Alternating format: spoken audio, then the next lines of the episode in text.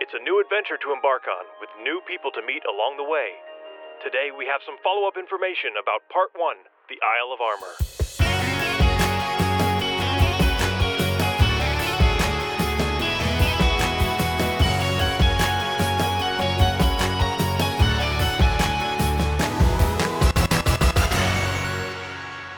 Hallo und herzlich willkommen zu dieser neuen Episode von Miauts Genau, dem deutschen Pokémon-Podcast. Mein Name ist Dominik und ja, ihr werdet es wahrscheinlich schon gemerkt haben, irgendwas klingt hier anders, irgendwas ist hier komplett anders als sonst, irgendwas klingt hier komisch. Das liegt daran, dass das hier eine Sonderfolge ist, eine ganz besondere Miauts Genau-Folge. Natürlich sind alle Miauts Genau-Folgen auf ihre eigene Art und Weise besonders, aber diese hier hat es ganz besonders in sich, denn ich nehme nicht über das äh, gewohnte stationäre Mikrofon auf, sondern über einen kleinen Field Recorder. Denn ich lümmel hier gerade auf der Couch. Warum lümmel ich auf der Couch? Heute ist Dienstag, das heißt, ja, heute um 0 Uhr, morgen ab 0 Uhr, je nachdem, wann man diese mystische Grenze jetzt terminieren mag, äh, erscheint das Pokémon Schwert und Schild Expansion Pack, der Expansion Pass, Expansion Pass, wie auch immer man das benennen möchte. Und ich dachte mir, okay, hm, wie macht man da jetzt einen Podcast zu zum Expansion Pass? Normalen Miauts genau Podcast? Soll ich mir einen Co-Host schnappen und, und das Ganze irgendwie besprechen? Wie arbeite ich das Ganze auf? Wie äh, ziehe ich das Ganze auf? Ähm, soll ich ein Schwert- und Schild-Tagebuch nochmal machen? Und ich habe mir überlegt, ich mache eine Mischung aus beiden. Das hier ist eine normale Miauts-Genau-Folge, aber auch so ein bisschen das Format der alten Pokémon Schwert- und Schild-Tagebücher bedienend. Das heißt, ihr habt es wahrscheinlich schon am Intro gehört, es ist auch das Schwert- und Schild-Tagebuch-Intro. äh, was heißt das Ganze? Die Schild- und Schwert-Tagebücher, die waren ja bisher immer so, so einzelne kleine Mini-Episoden, wobei, okay, das teilweise auch ein 30 Minuten, 40 Minuten Monolog. ähm, auf jeden Fall so ein losgelöstes Unterformat im Miauts genau Podcast.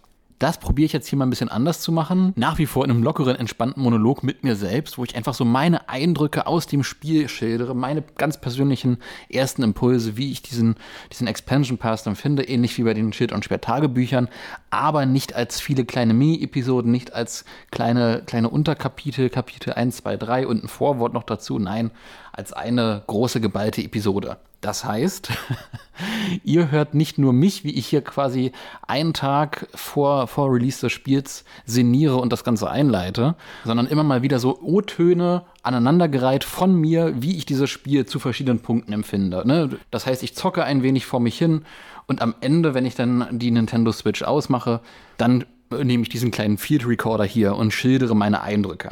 Und als wäre das nicht genug, bin ich auch der Meinung, dass ich die Miauts genau Zuhörer und Zuhörerinnen nicht mit meiner Stimme allein foltern möchte.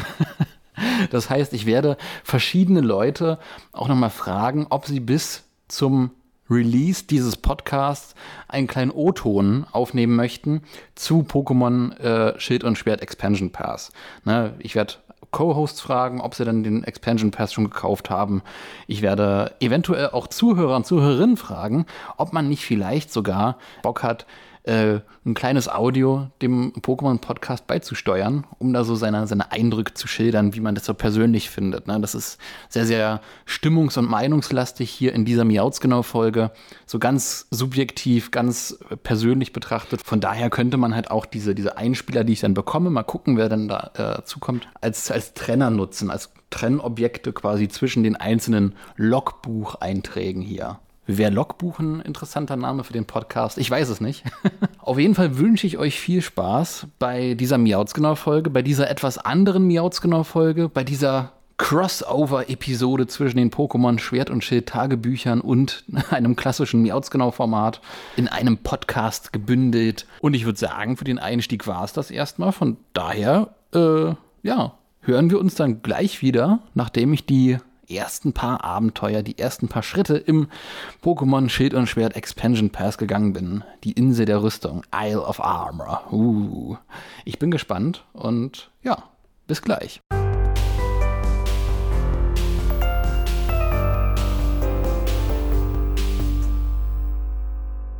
Ahoi Hydropiraten, hier ist der Tenmaru vom YouTube-Kanal Poketen und hier geht's um meine eigene Meinung über den ersten Erweiterungspass. Ich fange mal mit dem Rüstungsrivalen an. Ich hatte Pokémon Schwert und damit Sophora. Anfangs dachte ich, ja, sie ist eine süße kleine Maus, sieht ein bisschen Lolita-mäßig aus, schon sehr auffällig gekleidet und ein bisschen hochnäsig. Und dann vom Charakter her so eine Mischung zwischen Hop und Mary, aber nein. Sie ist so eine falsche Schlange. Oh mein Gott. Sie hat mich die ganze Story lang über so krass wütend und sauer gemacht. Ich war richtig in dem Ding drin, ja. Ich dachte, sie wäre so mega nett, hilft uns irgendwann mal so ein bisschen zwischendurch. Ja, ein bisschen eingebildet, so, ne? Nee, nee, geh weg von mir. Ciao, Schüsseldorf. Nee, geh weg, mach dich vom Acker, komm. Vielleicht ist das alles der Grund, warum ich sie doch irgendwie mag. Ich meine, ich weiß, es klingt ein bisschen paradox, aber es gibt im gesamten Spiel keinen, der mich so sauer gemacht hat, weil sie so falsch ist als sie. Und dann Maastricht. Meister Maastricht, das ist eine Kopie von mir in-game. Seine unnötigen Flachwitze, er ist einfach eine perfekte Referenz von mir. Ich fand ihn einfach cool, auch beim ersten Kampf, dann sein Aussehen. Das hat mich ein bisschen geflasht. So crazy bin ich auch drauf. Das spiegelt mich total wider. Der ist auch so unbeholfen dümmlich, absichtlich flachwitzend. Ich muss aber sagen, dass mich die Größe der Fläche der Rüstungsinsel erstaunt hat. Ich habe es ein bisschen kleiner erwartet. Wir haben einen Wald, wir haben Strand, wir haben Wüste, wir haben Höhlen. Wir haben das ganze Meer quasi rundherum. Wir haben Inseln. Das gefällt mir. Das ist genau das, was mich anspricht. Das Thema in diesem DLC war eine unbewohnte oder eine nahezu verlassene Insel. Und ich muss sagen, da haben sie dieses Thema perfekt reininterpretiert. Und hier muss ich aber nochmal sagen, dass diese Aspekte halt nicht für jeden Geschmack zutreffend sind. Ja, da ist ja jeder anders. Auch neue Features wie zum Beispiel der Ogelmator oder die Diner-Suppe oder allgemein die neue Methode für eine Entwicklung wie zum Beispiel bei Dakuma, wo man wirklich viel in Kauf nehmen muss, damit das Teil sich entwickelt, war alles auch für mich Neuland. Ja, es hat sich aber sehr schnell bei mir etabliert gehabt. es hat Spaß gemacht, ja. Nur das Ending, das kam mir ein bisschen zu flach rüber, ne? Das mit Hop und dass Wulaoso irgendwann die Gigadynamaximierung beherrscht. Es war zu banal, es war zu eindruckslos, ja. Gut, wir hatten da diesen Dynarate mit Hohen Weisel, aber dann war's das. Da war zu wenig Power drin, zu wenig Action. Es kam mir persönlich nur so rüber, als hätte man das reingetan, damit sich die Story länger anfühlt aber für mich hat sich das nicht so zu 100% richtig angefühlt. Es wäre auch noch cool gewesen, hätte man eventuell noch so ein kleines äh, Dörfchen ne, auf einer Insel oder so, das irgendwie versucht mit dem Dojo die Insel am Laufenden zu halten. Hm, das war dann doch ein bisschen zu eintönig von dem Aspekt her. Was auch noch cool wäre, wir wissen, nach der Story kommen ja Arenaleiter auf die Insel, dass man die bekämpfen könnte. Mehr Kämpfe auf der Insel wären auch noch cool gewesen, ne? Durch Besucher etc. Wir wissen, wenn man die DLCs teilt, also vom Preis her, das sind dann 15 und 15 Euro. Und ich muss sagen, der Preis zwischen 10 und 12 Euro wäre hier sinnvoller oder angemessener gewesen, aber diese 5 Euro oder 3 Euro mehr machen jetzt nicht die Welt aus. Außerdem hätte ich mir noch ein paar mehr Pokémon, also neue Pokémon gewünscht. Nicht nur ein paar neue Formen und nur zwei neue Pokémon, Dakuma und Vulaosu, sondern eventuell auch mehr Galar-Formen oder allgemein komplett neue vielleicht. Hm? Wäre eigentlich möglich gewesen. Roundabout würde ich dem Inhalt vom DLC eine 7,5 von 10 geben. Man kann hier nicht von einem Reinfall sprechen, aber Luft nach oben ist da. Das war's dann erstmals von mir, Hydropiraten. Weiterhin viel Spaß mit dem Podcast. Ich bin euer Tenmaru auf der Stelle zur Quelle. Werft den Ball nicht zu weit. Ciao!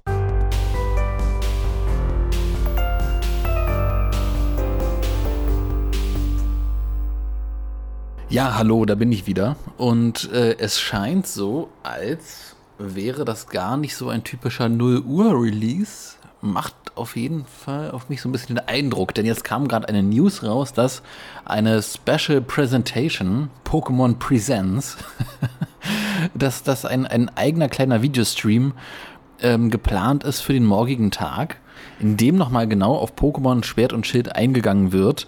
Von daher, ja, ich bin gespannt. Ich bin gespannt, ob es da irgendwie äh, erst dann losgeht, ob da irgendwie in diesem Stream dann an dem morgigen Tag effektiv weitergeht. Oder ob der Release wirklich ein 0 Uhr Release ist und ähm, das quasi dann nur zusätzliches Videomaterial ist, wo man dann noch so ein bisschen drumherum informiert. Ähm, ja, äh, bleibt spannend. Ich werde auf jeden Fall heute 0 Uhr meine, meine Augen äh, und Ohren offen halten. Sowohl auf der Switch als auch im Internet, ob sich da irgendwas tut. Aber im Zweifelsfall wird das gar nicht so cool und spektakulär, jetzt hier dann wach zu bleiben, weil das dann erst im Laufe des morgigen Tages veröffentlicht wird. Spannend, spannend. Ja, äh, ja, so viel dazu vorerst. Und ich würde sagen, ihr hört dann gleich mein Zukunfts-Ich, was wahrscheinlich schon ein bisschen mehr weiß als ich jetzt gerade.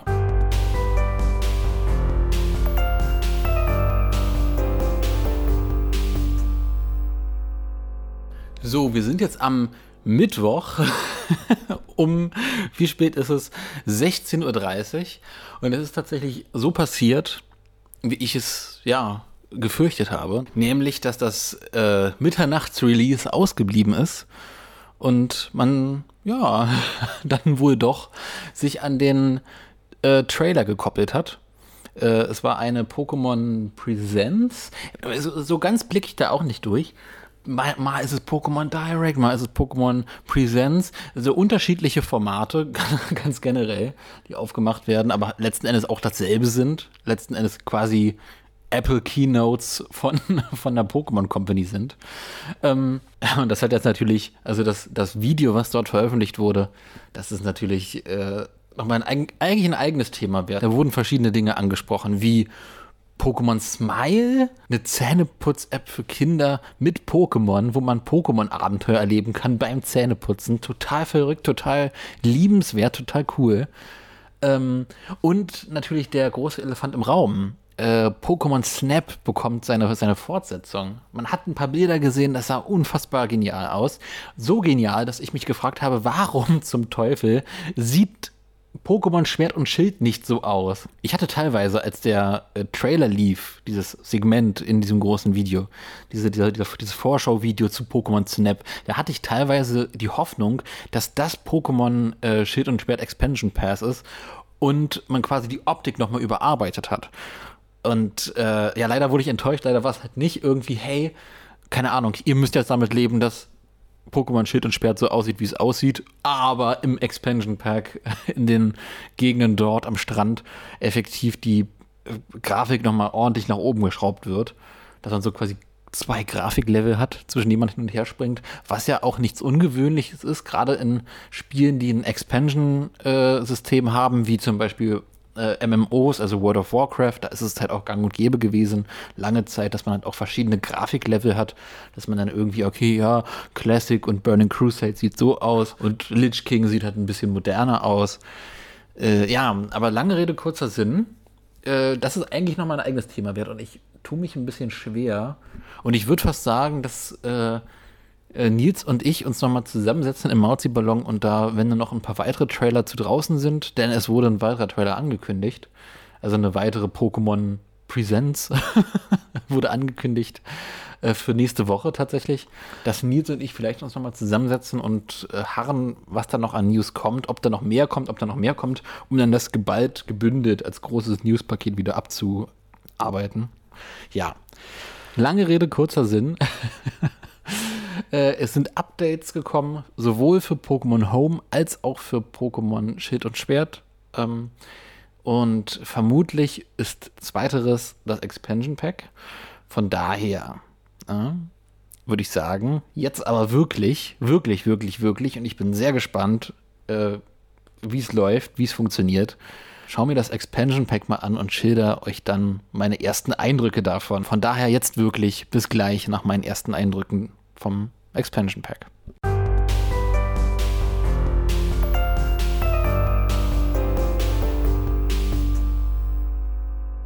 So, nun ist es endlich passiert. Nun habe ich endlich äh, den ersten Fuß, den ersten Schritt auf die Insel der Rüstung gesetzt. Ja, und ich muss sagen, die Einleitung in dem, in dem Expansion Pass finde ich insoweit interessant, weil sie sehr, sehr straightforward ist. Die ist sehr, sehr, okay, no Bullshit, du hast dieses Expansion Pass äh, gekauft, du bekommst jetzt hier so eine Pop-up-Nachricht, okay, geh nach Brassbury, geh zum Bahnhof, quatsch den Typen an, flieg rüber. Ähm, und hier finde ich, ja, keine Ahnung, ich, ich fand es ja auch bei Pokémon äh, Schild und Schwert, also im normalen Spiel, immer sehr, sehr schade, dass man halt nur diese kleine Icon-Animation hatte, wenn man mit seinem äh, Kramor irgendwo von A nach B geflogen ist. Also es war ja nicht das eigene Kramor, sondern so ein Taxi-Service. Aber das hätte ich mir besser ausgeschmückt gesehen. Man sieht es ja hier und da an manchen Stellen. Und auch hier gibt es ja wieder eine kleine Cutscene, aber die ist halt auch nur so ein paar, also ich tue mich schon fast schwer zu sagen, so ein paar Sekunden lang. Die ist halt wirklich so unfassbar kurz. Ja, also ich habe mir äh, mein Intellion geschnappt und äh, bin mit einem Pokémon. Ich dachte mir, hey, es ist ein neues Kapitel. Ich mach's wie Ash in den, in den Anime-Folgen. Ich mache ein neues Kapitel auf. Ich nehme nur Pikachu mit, in dem Fall. Ich nehme nur Intellion mit. Und mal gucken, wie das ausbalanciert wird. Kann sein, dass die, keine Ahnung, wie in so ähm, äh, ja, kompetitiven Kämpfen gerne mal die Kämpfe auf, auf Level 50 oder Level 100 hochpumpen als Standardwert. Ne, generell diese Kampfmechanik und dieses Kompetitive, das war ja auch ein Punkt, den ich immer sehr, sehr spannend fand. Mit Intellion im Schlepptau fliege ich dann quasi äh, durch das, äh, durch den Special Service mit Kramor dann rüber. Also nein, Quatsch. Es ist ja erst, die Grafik zeigt ja erst eine kleine Bahn, die zu so einem Spezialbahnhof fährt und dann von diesem Spezialbahnhof geht es dann aus mit Kramor. Wo ich mir auch denke, das hätte, das hätte ich super gern gesehen. Das hätte ich super gern gesehen. Ja, und ich habe es ja schon gesagt, äh, straightforward. Entsprechend straightforward geht es am Bahnhof der Rüstungsinsel auch weiter. Also am Flugbahnhof, wie man es auch immer nennen mag. Weil da werden wir gleich begrüßt von einer, von einer Professorin, die so eine Art ähm, Pokédex-Professor sein wird für dieses Expansion Pass, glaube ich zumindest, die unseren Pokédex auf jeden Fall erweitert auf die Pokémon, die in Schild und Schwert Expansion Pass dann verfügbar sind, in, im Kapitel 1. Und ja, das ist alles sehr, sehr husche husche. Das ist alles sehr, sehr, sehr schnell und sportlich erzählt. Kein Bromborium. Ich habe ja sogar damit gerechnet und ich war tatsächlich ein klein wenig enttäuscht, dass keine eigene neue Intro-Variante kommt vom Game. Ich hatte wirklich damit gerechnet, dass ich Pokémon äh, Schild, ich habe ja die Schild-Variante, öffne aufmache und dann mir ein neues Intro, so ein Special, keine Ahnung, äh, Isle of Armor, Insel der Rüstung Intro entgegengeschmettert wird. Also ich vergleiche da auch viel mit, mit World of Warcraft, was halt auch nahe liegt, irgendwie mit verschiedenen Erweiterungssets. Ne? Ähm, daher finde ich den Vergleich auch nicht aus der Luft gegriffen, wo halt dann auch, je nachdem, auf welchem Stand das Spiel in seiner aktuellsten Form gerade ist, den Login-Screen ändert. Ne? Das heißt, man hat halt eine andere Variante vom dunklen Portal oder man hat halt irgendein anderes, man hat halt äh, Northrend oder man hat halt irgendwie Deathwing und keine Ahnung. Und hier war es halt einfach das ganz klassische Pokémon Schild- und Schwert-Intro. Und das fand ich ja wirklich unfassbar schade. Aber wie gesagt, straightforward, kein Bullshit, ist hier scheinbar die Agenda, ist hier scheinbar die große Devise. Und dann werden wir gleich von einer Person begrüßt, die wir schon kennen, nämlich aus diesem kleinen Appetizer, nenne ich es mal. Ist, es gab ja so einen kleinen Appetizer für das Expansion Pass, wo man dann dieses äh, spezielle Galar Fleckmon bekommen konnte und und ist tatsächlich äh, von, vom, vom ganzen Auftreten her sehr, sehr interessant mit den fliegenden Pokebällen äh, um, um den Hut und fordert uns dann erstmal direkt zum Kampf raus, erzählt dann erstmal was von, von dem Kampfdojo und so weiter. Und, ah, und ich wurde geschickt, um dich hier zu, äh, ne, und du kannst mich hier auch Meister nennen oder Lehrmeister oder irgendwie so ein Quatsch. Und das ist alles sehr, sehr, keine Ahnung, mir fehlte auch so ein bisschen die Ruhe in der Einleitung, mir fehlte auch die Ruhe in der, in der Erzählung. Mhm. Aber wie dem auch sei, wir kämpfen gegen, gegen Saverio und gewinnen, denn die, dann, da wird quasi das große Rätsel gelöst und quasi Fort Knox geöffnet, denn äh, das Level-System ist ja, so wir peilen erstmal, wir starten erstmal so ab Level 60 und dann schauen wir mal. Ne?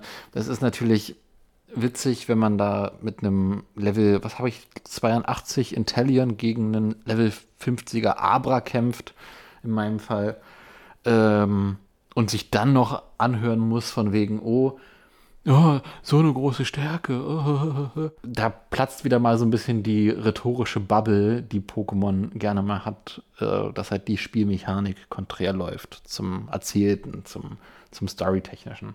Ja.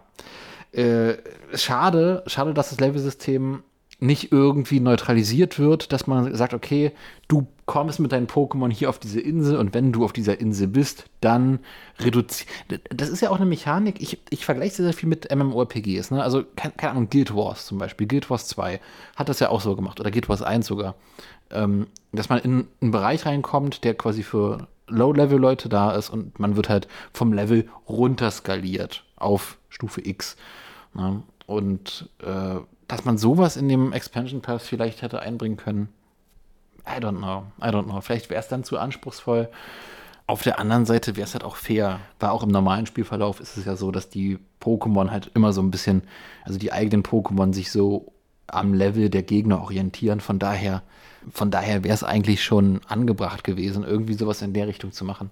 Aber bevor ich mich jetzt hier an der Spielmechanik aufhänge, werde ich mal schauen, was mich auf der Insel der Rüstung denn noch so erwarten wird.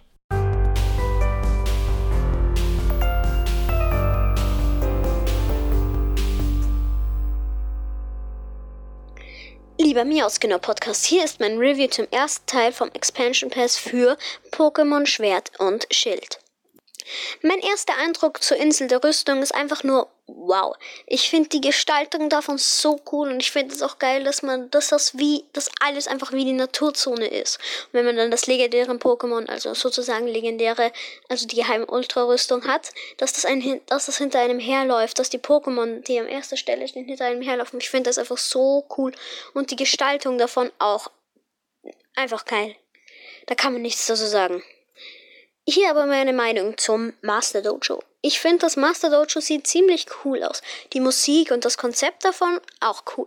Maastricht denke ich mir eher so, ja, hätte besser aussehen können, aber ist schon cool. Und vor allem seine Art mit, wo man dann ähm, einmal so Schanke dönen, auch irgendwas, das, ich finde das ziemlich lustig, dass sie das so witzig gestaltet haben. Ja. Ich, meine Meinung zu Saverio ist, ähm, Endlich hat man mal wieder einen gescheiten Rivalen. Rivalen, der nicht so wie Hop oder Tali ist und einem ständig, äh, ich mache jetzt deine Pokémon ähm, wieder fit. Das, sondern dass er wirklich so richtig, er will wirklich besser sein als, als man selber. Und nicht, dass man, man, man mit ihm befreundet ist. Das finde ich so cool. Und jetzt aber zu den Aufgaben. Die erste Aufgabe des Master Dojos ist es ja, Saverius Dojo-Rüstung von den flinken Fleckmon zurückbekommen. Ja, ich finde das eigentlich ziemlich lustig, weil man ja eigentlich von der Fleckmon denkt, dass sie ziemlich träge und langsam sind und dass sie einfach Fleckmon genommen haben. Legendär. Zum Glück hat man da jetzt wirklich keinen, muss man, da, musste man denen nicht nachlaufen, sondern konnte einfach stehen bleiben und warten, bis die einen berühren. Auf jeden Fall ziemlich geil. Prüfung Nummer zwei war es ja, deiner Pilze zu sammeln. Das fand ich auch ziemlich cool, dass man die genau drei auf einen Ort gefunden hat, aber es war logisch, dass dann halt ein Kampf kam. Ähm, mit Saverio, ich habe es nicht beim ersten Mal geschafft, aber danach schon, dass ich, dass ich ein bisschen trainiert hat, dass es nicht einfach so ist, dass man da durchrattert bei den Prüfungen. Ja, dass man auch da, und ich finde das gut gemacht, dass man mit dieser deiner Suppe halt die Pokémon dazu machen kann, dass sie sich Gigadynamo maximieren können. Ich finde dieses Konzept jedenfalls super cool. Und die dritte Aufgabe, da ja nur man selber und Saverio durchgekommen ist, ist halt der Kampf, wo sich entscheidet zwischen man selber und Saverio, wer halt die Rüstung bekommt. Ähm, ich fand diesen Kampf auch ziemlich geil, vor allem, dass er dann dieses ähm, Lamus hat, dieses mysteriöse das ist ziemlich cool. Und dann mit da und dann kommt's mit Dakuma. Diese Einsteigersequenz mit Dakuma fand ich sehr niedlich, vor allem wie sich's versteckt hat. Und das fand ich auch passend, dass man dann Freundschaft mit ihm aufbauen muss, bevor man sich dem Training von Dakuma widmen kann. Es war ziemlich cool. Ich habe mich für den Unlichtturm entschieden, da ich noch, da ich erst einen Arena-Orden habe im Schwertschild, da ich wieder neu angefangen habe. Und ja, damit ich halt Betis und so besser, also damit ich die schneller wegklatschen an die Wand klatschen kann.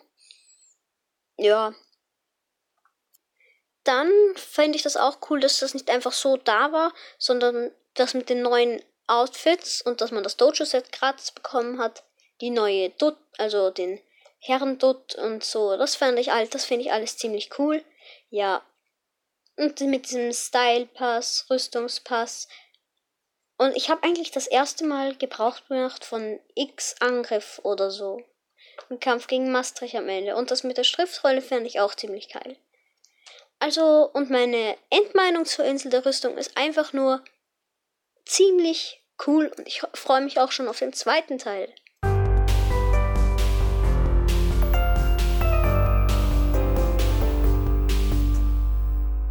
So, da bin ich wieder und ich habe jetzt einen ja, ganz guten Break erkannt, um wieder aufzunehmen. Ich habe einiges erlebt. Ja, das ist ja wirklich, das ist ja wirklich unfassbar. Das ist ja wirklich unfassbar, was da in diesem DLC auf einem wartet, was da auch für Überraschungen so drin sind, die man auch so gar nicht ähm, auf dem Schirm hatte. Und ganz oben auf meiner Notizliste steht Alola Dicta. Wir können 151 Alola Dictas in der Galar-Region in der Insel der Rüstung äh, antreffen und zu seinem Besitzer zurückbringen. Und ich dachte mir, okay, was?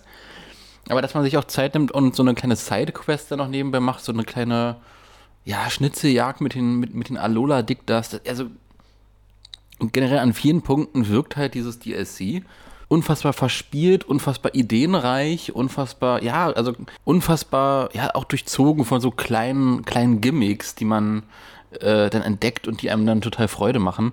Äh, dass es natürlich wieder 151 Diktas sein müssen. Ja, also, sorry. ich glaube, ich glaube, es war äh, der liebe Daniel, Pokémon Tutorial TV, der gesagt hat, diese ganze Kanto-Fokussiertheit wird langsam echt hilarious. Ne? 150, 151, ne? sind dann so Zahlen, die halt immer wieder auftauchen, denn als, als Referenz und Reminiszenz an die alten Pokémon äh, der ersten Generation in ihrer Gesamtheit. Ähm, ja, dann werden wir halt äh, am Dojo von der äh, Herrin des Dojos, von der, von der Frau des Dojo-Meisters Maastricht begrüßt und gehen dann rein in das Dojo, äh, lernen dann dort alles kennen, bekommen dann quasi auch so äh, diesen ganzen Familienaufbau um die Dojo-Führung, um die Dojo-Leitung herum aufge, aufgeführt und, aufge, und aufgezeigt. Ja, und lernen dann letzten Endes den Meister kennen, der quasi sich, ich habe ich hab mir Ulkbold aufgeschrieben. ich weiß nicht, ob es exakt das Wort war, mit dem er sich selbst beschrieben hatte. Allerdings, äh, sein Trademark ist, äh, ja, keine Ahnung, irgendwelche Karlauer zu bringen, irgendwelche vermeintlich witzigen Jokes, irgendwie Schonkedön und so. Ach Gott. Also, witzigerweise, als ich die Lines, die, die ähm, Sprüche vom, vom äh, Maastricht äh, gelesen habe, habe ich immer sofort die Stimme von Cold Mirror im Kopf gehabt, weil ich diese Sprüche, dieses sehr, sehr überzeichnete ähm, Phrasendreschen da halt irgendwie auch aus ihren Synchros und ihren Videos äh, ähm, kennen und lieben gelernt habe. Von daher, äh, genau, an, ansonsten ist mir halt auch noch aufgefallen, dass ich es interessant finde, dass das Dojo das Master Dojo ist, dass man halt wirklich beim bei einem englischen Wort Master geblieben ist und nicht Meister, weil, keine Ahnung, das Dojo ein Meister-Dojo zu nennen, das, äh, keine Ahnung, da hätte man sich jetzt auch keinen Zacken aus der Krone gebrochen. Von daher finde ich es allein von der Übersetzung her eine interessante Entscheidung, dass man sagt, okay, wir nennen das Dojo Master Dojo. Ja, ansonsten äh, beschreibt der Master, der Ulkbold, der Maastrich uns drei Aufgaben, ne? drei Aufgaben, die wir lösen sollen und dann quasi, äh, was war das, eine Geheimrüstung, ein geheimnisumwogenes Etwas, diese mysteriöse Geheimnisrüstung oder Geheimrüstung, die man dann bekommen kann, nachdem man diese drei Prüfungen äh, ja, bestritten, absolviert hat. Unterdessen kommt ja auch unser, unser lieber ähm, Rivale dann halt auch rein, der äh, Salverio oder wie auch immer. Ja, und die erste Prüfung beginnt gleich damit, dass, ja, ich würde fast sagen, ein, ein, ein Rudel an drei, vier Fleckmon reinkommen, reingeschirmt, reingerast kommen und unserem Rivalen seine, seine Trainingsuniform klauen. Also, ne, er war gerade dabei, die vom äh, Maastricht dann äh, überreicht zu bekommen. Und das ist so hilarious. Das ist wirklich, das ist wirklich einfach komplett hilarious. Diese, diese, diese ganze Aufbau mit den, mit, mit den Fleckmann. Also, das ist, da musste ich wirklich schallend lachen. Das war wirklich ein richtig, richtig guter Gag. Auch, auch dass dieses Spiel anfängt, sich auch so selbst in seiner Spielmechanik ins Lächerliche zu ziehen, weil das hat man so in dieser Form bei Pokémon, meine ich, noch nicht so sehr, dass man auch sagt, okay, also bis hin zu diesen Punkten wie ähm, die Uniform wird überreicht, glaube ich, war es. Und dann hört man so dieses äh, Item äh, Geräusch, aber das ist so. Und dass man dort einfach sagt, okay, nee, wir äh, drehen hier komplett durch. Wir, wir sind hier gerade, äh, Leute, Leute, Leute, liebe Pokémon-Fans, wir sind hier gerade im DLC, ja. Und das steht erstmal in erster Linie dafür, dass wir komplett crazy Sachen machen, dass wir komplett einfach frei drehen, dass wir mal so ein bisschen Pokémon auf den Kopf stellen. Ähm, ja, und keine Ahnung, ich fand das, ich fand das sehr, sehr charmant und, und auch zuckersüß irgendwie, ähm, denn die Fleckmon einzu, einzufangen irgendwie die dann da ihre, die rennen dann raus in die Wildnis äh, und laufen dann immer so bestimmte Patterns ab und dass man die dann auch mit dem, mit dem Fahrrad einfangen kann. Und äh, ja, ich fand das, ich fand das zuckersüß. Ich fand das wirklich sehr, sehr äh, herzallerliebst. Diese Fleckmon da irgendwie rasen zu sehen, so richtig mit, mit, mit so einer riesigen obligatorischen Wolke. Also ab diesem Punkt hatte das DLC schon einen Stein bei mir im Brett. Ähm, dann hatte ich mir noch nachdem wir dann die Fleckmon zurückgebracht haben, ja, äh, haben wir die erste Prüfung bestanden. Ja. Dann diese Fleckmon waren die erste Prüfung. surprise, surprise. Und, ähm, und dann konnte man sich tatsächlich eines von äh, zwei Starter-Pokémon der Kanto-Region aussuchen. Ne? wo wir hier mit den Alola Dicta ähm, 51 schon oh, Kanto, Kanto, Kanto äh, gegangen sind, sagt man jetzt hier, okay, ne, Bisasam und Shiggy stehen zur Auswahl, die dann in ihrer Endentwicklung, also Bisaflor und Turtok, halt die Giga Dynamax Form beherrschen, die ja neu im DSC ist. Und äh, ja, ich fand das total, total cool und sinnvoll, weil das hat auch so dieses Gedankenspiel noch weiter vorangetrieben, hey, ja, Delion war ja auch hier. Delion war ja auch hier und wenn man dann zur Seite geht in, in dem Dojo oder in diesem Küchenbereich, da sieht man halt auch drei verschiedenfarbige Fressnäpfe für, für Pokémon.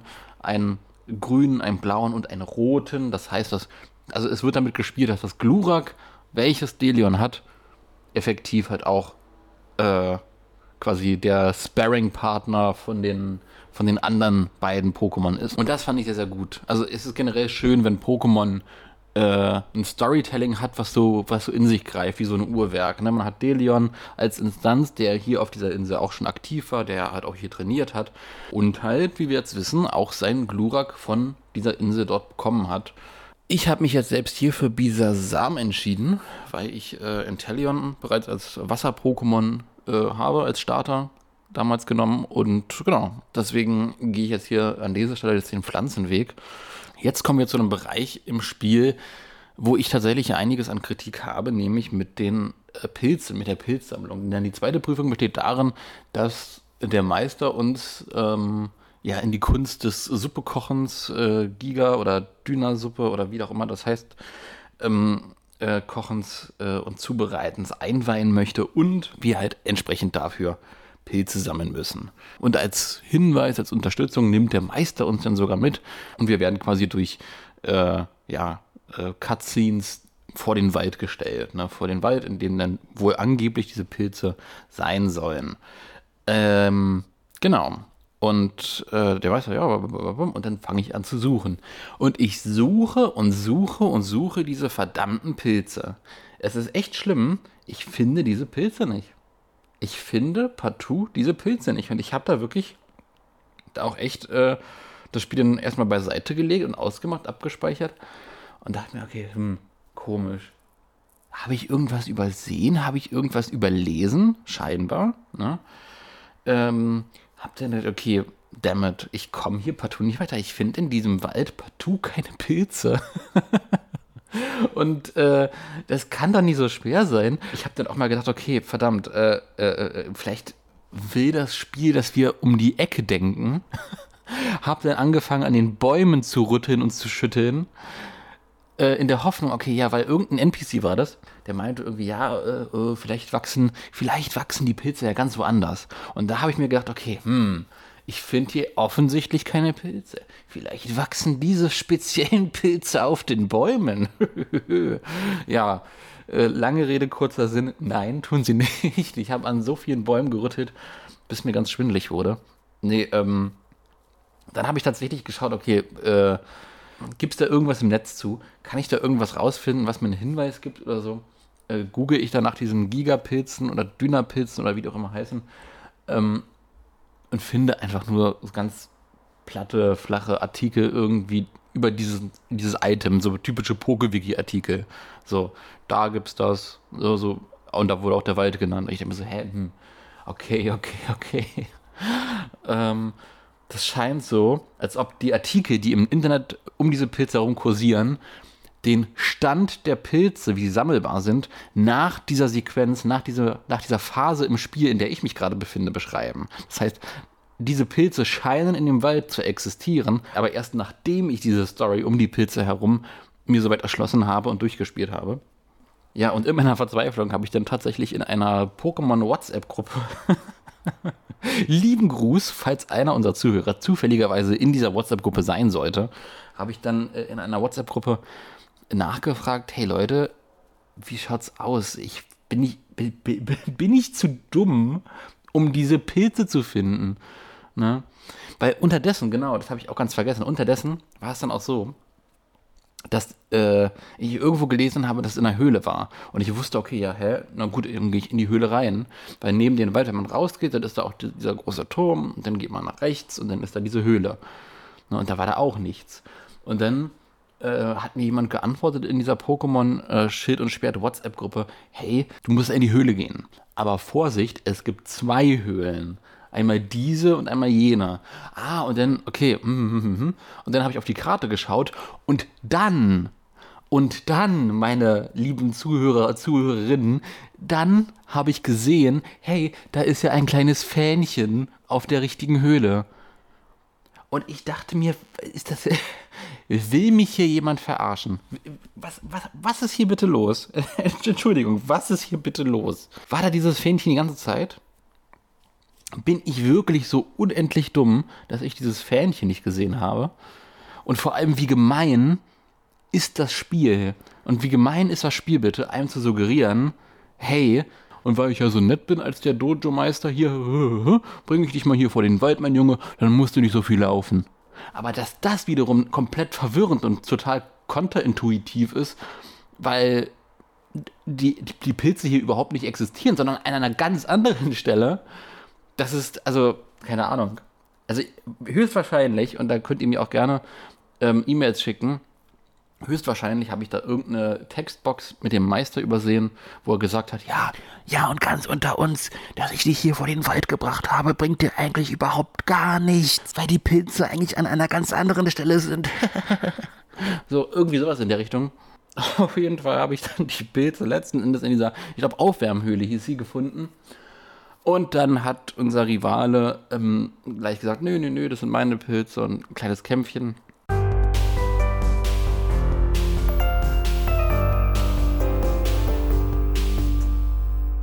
Ich bin Pokémon Tutorial TV und betreibe einen YouTube-Kanal, der mittlerweile über 78.000 Abonnenten hat. Hier meine kurz gefasste Meinung zum ersten Erweiterungspass von Pokémon, die Insel der Rüstung. Die Insel erstreckt sich über ein weitläufiges Areal, das recht groß ist und man so natürlich auch viel zu erkunden hat. Auf neue Pokémon wird man allerdings auf der Insel der Rüstung wenig treffen, denn es gibt nicht wirklich viele neue Pokémon, die im Rüstungsdex vorhanden sind. Natürlich ist es schön, dass eine Vielzahl an alten Pokémon zurückkehrt, ich hätte mir hier aber persönlich ein paar neue Gesichter oder zumindest mal Galarformen gewünscht. Apropos Gesichter. Ich finde, die Charaktere auf der Insel der Rüstung wie Maastricht oder auch eure Rivalin bzw. der Rivale machen eine wirklich gute Figur. Allerdings ist die Story meines Erachtens nach ein wenig kurz geraten. Wer nicht den Pokédex vervollständigt oder das Raid-Feature nicht so wirklich mag, der wird das deutlich an seiner Spielzeit merken. Auch ziemlich merken wird man die teils erheblichen grafischen Unterschiede zwischen einem Innen- und Außenbereich. Während im Außenbereich durchaus einige Dinge verbessert wurden im Gegensatz zur Naturzone, habe ich das Gefühl, dass die Höhen immer noch so karg und leer sind wie vorher auch. Ganz und gar nicht leer finde ich die Story rund um Dakuma, auch wenn ich erwähnt habe, dass sie ein bisschen zu kurz geraten ist. Ich finde, die Story rund um Dakuma weiterzuentwickeln hat mir mega viel Spaß gemacht und es war auch mal wirklich was anderes. Die Features, welche dazugekommen sind auf der Insel der Rüstung, sind auf jeden Fall ziemlich cool, auch wenn nicht jedes Feature wirklich so umgesetzt wurde, wie ich mir das vorgestellt hätte. Gerade das Hinterherlaufen von Pokémon, worüber sich extrem viele freuen, sieht nicht wirklich immer schön aus und manchmal wirkt es auch so, als hätten sie das in der letzten Minute eingebaut. Was ich aber hervorheben möchte, ist auf jeden Fall der Attackenlehrer. Der hat nämlich einige interessante Attacken dabei, die es vorher im Spiel nicht so gab. Und die haben auch Effekte,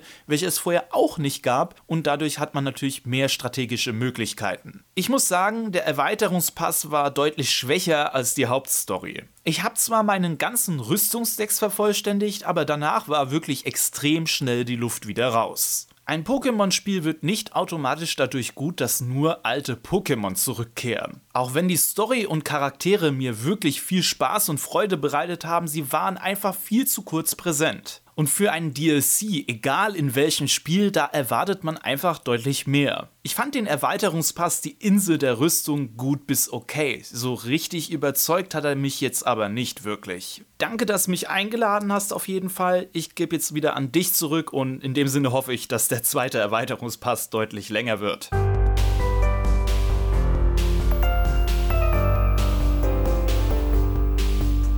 Wir schnappen uns die Pilze, kommen zurück zum Dojo und können endlich unsere Suppe kochen. Und genau, ja, äh, unterdessen war das, glaube ich, dann so, dass der Rivale selbst dann die äh, seine Pilze unbedingt rein, rein sponsern möchte, weil er dann nochmal irgendwie selbst nochmal eigene gefunden hatte und auch so eine kleine Nebenstory irgendwie wahrscheinlich, also generell diese ganze Charakterentwicklung des Rivalen Je nachdem, es sind ja zwei verschiedene, je nachdem, welches Spiel man spielt. Ich weiß ja nicht, wie es in der Schwertvariante ist, aber in der Schildvariante, da finde ich es halt wirklich echt. Äh, du kennst diesen Typen gefühlt seit fünf Minuten und der wird mit einer Rhetorik versehen, als ob ihr Erzrivalen wärt wie, wie Blue und Red. Na, also, ach, keine Ahnung. Das fand ich ein bisschen, dafür, dass man diesen Typen erst seit eben kennt, ziemlich viel Pathos um nichts. Äh, und apropos äh, Charakterentwicklung des Rivalen, die sehr, sehr schnell vorangeht und äh, Charakterentwicklung des Rivalen äh, mit einem selbst denn und als Rivalenduo ist dann die letzte Prüfung auch ein Kampf mit dem Rivalen, wo wir dann auch sehr, sehr schön das Lamus, das Galar Lamus in Aktion sehen und ja, da wird auch ein riesen Trara drum gemacht. Oh ja, und oh, der hat sich so entwickelt dank dir. Und oh, ja, keine Ahnung. Ich habe ich hab keine Backstory mit diesem Charakter. Es ist schön, dass mir das Spiel das erzählen möchte, dass ich eine Backstory mit diesem Charakter habe, und, ähm, und den irgendwie vorangetrieben habe und wir jetzt irgendwie so Yin und Yang sind und so, und so Katze Maus ne? und wir und wir sind das Duo, ne? Aber eigentlich ist es ja Hop, eigentlich ist ja ist ja mein Rivale Hop und dass da so ein weiterer Rivale für so einen kurzen Zeitraum eingebracht wird, der dann aber seitens von Maastricht ähm, so rhetorisch aufgebauscht wird von wegen, oh ja, und und ja, ihr beide und na, na, na, na, Das fühlt sich echt falsch an, das fühlt sich echt fehl am Platz an und wie so eine Serie, wo die Charaktere sich von der einen zur anderen Folge ganz plötzlich entwickeln und man sich dann fragt, Moment, habe ich irgendwie fünf Staffeln verpasst oder was, was passiert hier gerade? Was passiert hier gerade? Das geht alles ein bisschen zu schnell. Das fühlt sich, das fühlt sich echt nicht richtig an. Ähm, ja, aber die dritte Prüfung ist bestanden und wir bekommen äh, die geheime Rüstung, die sich dann entpuppt als das Pokémon Dakuma, was ja schon groß und breit angeteasert wurde in diversen Teasern, in diversen, in diversen Trailern, was ja uns das Spiel selbst auch bereits voll gezeigt hatte. Dakuma stand ja nämlich, als wir das Dojo betreten, kurz auf dem Dach in so einer kleinen Cutscene. Ja, es ist eigentlich ein nettes, knuffiges Pokémon, startet äh, in unserem Team dann ab Level 10 und, es, und, und ich fand es ja sehr schön, dass Dakuma sehr schüchtern ist und das Spiel uns jetzt erzählen möchte, hey, du gehst mit Dakuma auf eine Reise und ihr werdet Freunde und durch dich, lieber Trainer, bekommt dieses Pokémon ein Selbstbewusstsein. Ne? Ich finde das, find das ist eine schöne Message, ich finde das ist eine, ein schöner Auftrag ein Auftrag, der auch leider darunter leidet, dass das Spiel in sich selbst nicht genug Zeit hat. Dass das Spiel in sich selbst einfach nicht genug Zeit hat, denn letzten Endes läuft es darauf hinaus, dass du und Dakuma von Ort zu Ort zu Ort zu Ort geht. Es gibt auf der Karte markiert verschiedene Punkte, die du dann mit, mit Dakuma bereisen kannst und dann guckt ihr euch diese Orte an. Und dadurch wächst der Freundschaftslevel quasi von dir und Dakuma. Und ihr kennt euch dann besser und ihr seid dann Best Buddies, macht euch dann kleine Freundschaftsbändchen und flechtet euch die Haare und so weiter. Die geht dann auch abends mal gerne ins Kino, was halt Freunde so machen. Aber auch das fühlt sich viel zu mechanisch an. Das fühlt sich viel zu sehr, okay, dort, check. Du gehst dorthin, check. Du gehst dorthin, check. Und dort, check. Okay, bam, jetzt seid ihr Best Friends, jetzt kennt ihr euch ein Leben lang, perfekt. Was? Ich kenne ich kenn dieses Pokémon nicht. Ich kenne dieses Pokémon nicht. Natürlich wird ja auch vom Meister gesagt, hey, du kannst mit dem Pokémon ja auch campen. Ich bin persönlich kein großer Freund vom Camping-Feature, weil die Möglichkeiten im Camping-Feature einfach zu gering sind. Die sind einfach viel zu gering, viel zu minimal. Ähm, was dem Camping meiner Meinung nach fehlt, sind einfach mehr Spielzeuge für die Pokémon, mehr Dinge, die man mit den Pokémon machen kann. Vielleicht sich auch in, diese, in diesem Camping-Szenario freier zu bewegen. Vielleicht auch irgendwie, das, keine Ahnung, Camping-Dinge zu dekorieren, dass man sagen kann, okay, wir stellen hier keine Ahnung, ein großes Plüschrelaxo auf und dann kann Pikachu darauf rumspringen. Also diese ganzen Features fehlen mir beim Camping. Das ist mir alles, alles ein bisschen zu flach. Von daher bin ich da auch kein Fan von. Camping fühlt sich immer so ein bisschen in Pokémon Schild und Schwert voyeuristisch an. als ob man als, als, als ein Externer irgendwie anderen Leuten beim Camping zuschaut. Ne, die Pokémon laufen da rum und man selbst hockt so in der Ecke und begafft seine Pokémon und kann aber auch selber nicht viel machen. Ne, man kann nichts anderes machen außer gaffen, so einen Staubwisch nehmen und in Pokémon diesen Staubwisch irgendwie vor die Nase halten oder halt letzten Endes äh, einen Ball zu werfen und, und einen Curry kochen. Oh, oh Wunder, oh Wunder. Aber deswegen bin ich halt auch kein Fan vom, vom Camping, weil es einfach den Erwartungen eines Pokémon-Campings einfach nicht gerecht wird.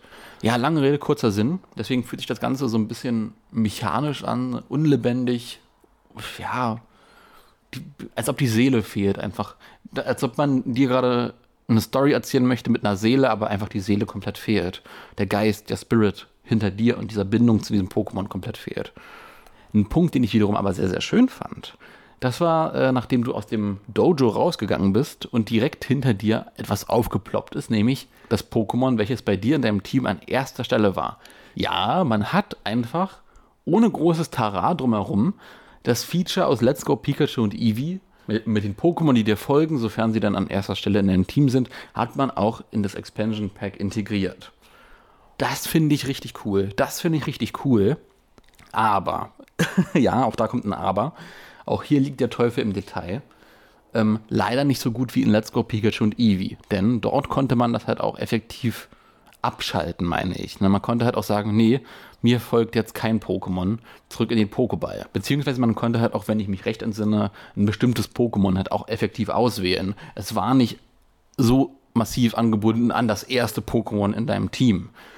Was es sehr, sehr schwierig und sehr, sehr schade macht. Was sehr, sehr schade ist, weil sich das wiederum ähm, anfühlt wie ein, okay, äh, lass uns das doch einfach reinbringen, das haben die Leute gemocht, vielleicht in dieser ganzen Shitstorm-Kontroverse, vielleicht besänftigt das die Leute. So, was halt auch dann dafür spricht, dass dieses Feature halt nicht großartig irgendwo angeworben wurde. Vielleicht so eine Last-Minute-Entscheidung, okay, Leute, komm, das ist die Naturzone, da, also letzten Endes ist ja diese ganze Insel eine große Naturzone, da laufen eh alle Pokémon rum, dann kann doch auch das Pokémon das erste Pokémon des, des Trainers halt auch hinter dir herlaufen. Es ist doch vollkommen wurscht jetzt fürs Spiel. So, ist so eine absolute Last-Minute-Entscheidung. Und da wünsche ich mir einfach, dass da vielleicht noch ein Patch hinterherkommt. Welches Pokémon läuft mir hinterher? Ähm, oder läuft mir auch im Zweifelsfall kein Pokémon bitte hinterher? Vielleicht existiert das Feature aber auch schon und ich habe es nicht gesehen. das ist die Tücke an diesem Tagebuchformat hier. Das hier ist live und aus dem, aus dem Bauch raus erzählt, ohne große Vorbereitung, sondern einfach so meine Spielerfahrung. Also kann auch gut sein, dass ich da irgendwie den Button, die Schaltfläche nicht gesehen habe.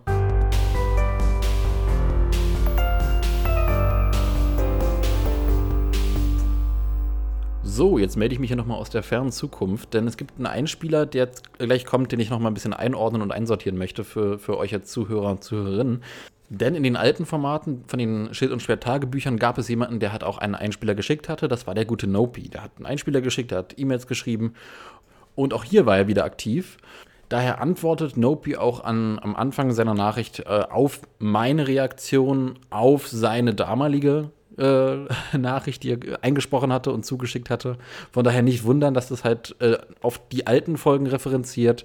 Ähm, Im Zweifelsfall äh, gilt hier die Agenda, nachhören lohnt sich. Ansonsten geht hier noch eine kleine weitere Kuriosität, denn ich hatte ja als Zeitlimit so, ja, zwei, drei, vier Minuten angesetzt gesagt, ähm, die so Pi mal Daumen eingehalten wurden. Äh, der liebe Nopi hat halt hier quasi den Rahmen komplett gesprengt und hat wirklich viel zu erzählen gehabt und hat halt wirklich äh, lange Nachrichten eingesendet. Also halt nicht nur eine lange Hauptnachricht, sondern auch eine weitere E-Mail dann geschickt gehabt mit Dingen, die bei ihm quasi aus der Hauptnachricht rausgeschnitten wurden. Und ähm, ich habe überlegt, okay, wie gehe ich damit um? Äh, sende ich nur die Hauptnachricht, lasse ich den anderen Teil ähm, quasi hinten, hinten rüberfallen, aber das fände ich ein bisschen schade. Von daher äh, gibt es den zweiten Teil von, oder den, den nicht zweiten Teil, erweiterten Teil quasi, das Add-on zu Nopis Meinung zum Schild und Schwert Expansion Pack, ähm, gibt es dann nach dem Podcast, nach der Endmusik taucht dann nochmal der gute Nopi auf und ist zu hören mit äh, den Dingen, die er quasi dann als zweite Nachricht nochmal hinten rangehangen hat, die, die rausgeschnitten wurden von ihm bereits, weil die Nachricht schon sehr, sehr lang war.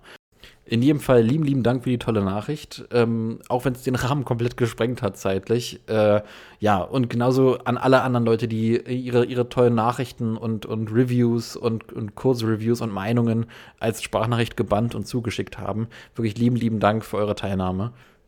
Und ansonsten jetzt erstmal viel Spaß mit dem Hauptteil von dem Review von Nopi. Danke für die liebe Vorstellung beim letzten Mal, Dominik. Und danke auch an diejenigen, die sich die Mühe gemacht haben, aber bei mir vorbeizuschauen. Das äh, weiß ich immer sehr zu schätzen. Äh, ich hoffe, es war auch interessant für die Zuhörerschaft, ähm, unsere beiden Perspektiven zu betrachten. Ich auf jeden Fall fand es spannend, äh, auch mal deine Betrachtungsweise zu sehen, Dominik. Äh, das bietet auf jeden Fall eine gute Grundlage für künftige Argumente. Was mich direkt zu meiner Einsendung heute bringt. Um alle meine Gedanken zur Rüstungsinsel DLC wiederzugeben, äh, sage ich mal direkt, reicht unsere Zeit hier ziemlich sicher, ziemlich sicher nicht aus. Du kennst mich, ich rede gerne und zu viel. Darum kann ich nur einen Bruchteil von dem wiedergeben, was ich vor, nach und beim Spielen gefühlt habe. Insgesamt, in ganz kurz, kann ich sagen, äh, meine Rezeption des Spiels ist völlig durchwachsen. Zu absolut allem, was das Spiel beinhaltet, ist mir etwas positiv, aber auch etwas negativ aufgestoßen. Insgesamt aber finde ich, überwiegt die positive Seite. Es bietet nicht genug, um den satten Kaufpreis zu rechtfertigen, aber ich nehme an, da wird das zweite, also der zweite Teil des DLC-Packs im Herbst dann weiterhelfen. Dann, dann, dann gibt's ach, noch eine Sache, die, die ich an anschneiden muss, aber nicht weit darauf eingehen kann. Und das hat absolut nichts Positives. Es ist einfach das Branding. Äh, das Branding und die, die Aufteilung von, von DLC, äh, von dem DLC und überhaupt von, ähm, von Pokémon Schwert und Schild ist einfach ah, widerwärtig. Geht mir wirklich an die Nieren. Da, da kommt mir die Galle. Der Verkauf äh, des DLCs und gleichzeitig auch Schwert und Schild finde ich ganz stark problematisch. Und zwar auf einer Ebene, die ich hier nicht, nicht einmal grob umreißen kann. Das Ganze geht in Gefilde des Marketing und äh, des Umgangs mit Verbrauchern, also mit uns Käufern und Spielern. Und ähm, vor allem die Jüngeren von uns äh, Kinder, die sind da also ich, es ist, es ist, ich finde, ich finde schrecklich, was da vor sich geht, aber wie gesagt, das ist, äh, Uh, keine Ahnung. Thema eines anderen Tages. Naja. Aber das DLC hat eine ganz große Sache in meiner Wahrnehmung von der Generation 8 und vor allem dem Diskurs drumherum verändert. Und zwar, ja, du hast es erraten, die Sache mit dem Dexit. Die, äh, die Kürzung des Pokémon-Sammelsuriums. Ich glaube, damit das Sinn ergibt, muss ich nochmal ganz kurz resümieren, was ich damals gesagt habe. Äh, und zwar wie der, wie der sogenannte Dexit diskutiert wurde, war unter aller äh, Keifel. Ich fand, man kann doch trotzdem them all catchen und äh, einen Pokédex abschließen. Und auch die Pokémon, die in Galar nicht einprogrammiert wurden, blieben dank Pokémon Bank und Home erhalten. Technischer Firlefanz hat dafür gesorgt, dass in der Vergangenheit Pokémon ins Spiel programmiert werden mussten, wovon man sich ja durch die zentralen Sammelsysteme verabschieden konnte, ohne die lange liebgewonnenen Pokémon, vielleicht sogar noch aus Grundschulzeiten, zu verlieren. Ich war froh, dass ich für meinen Teil durch den äh, sogenannten Dexit seit Ewigkeiten mit meiner begrenzten Freizeit endlich mal wieder den gesamten Dex eines Spiels füllen konnte. Und das gilt offen gestanden auch jetzt noch. Mein Galatex ist dank seiner Kürze und dank der Hilfe einiger nicer Boys und Girls aus, ich sag mal, meiner Gefolgschaft gefüllt worden und auch mein Rüstungsdex ist mittlerweile vollständig. Äh, bis hierher bin ich zufrieden. In ganz kurz gesagt, Ich habe Game Freaks Entscheidung, so manche Pokémon rauszuschmeißen, damals unterstützt. Naja, sie hatte meiner Meinung nach halt Hand und Fuß. Nicht unbedingt die Art und Weise, wie die Kommunikation abgelaufen ist, das ist eine andere Kiste, aber die Entscheidung selber. So. Aber jetzt kommt das DLC daher und macht das Ganze zu einem großen Teil wieder rückgängig. Was soll ich denn davon halten? Und das ist auch nur der erste Schwall an wieder eingeführten Pokémon. Im Herbst kommt ja noch einer. Das vermittelt mir das Gefühl, dass die Hälfte der existenten Pokémon nur rausgeschnitten wurden, um den Lebenszyklus der Galar-Spiele künstlich zu verlängern.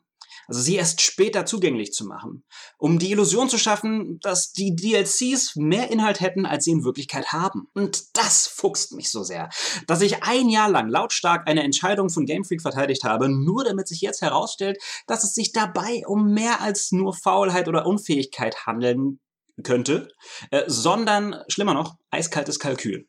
Wie gesagt, das ist nur, nur eine Unterstellung. Es kann so sein, muss nicht. Aber so oder so, das Schlimmste daran ist, ich weiß, dass ich es trotzdem spiele.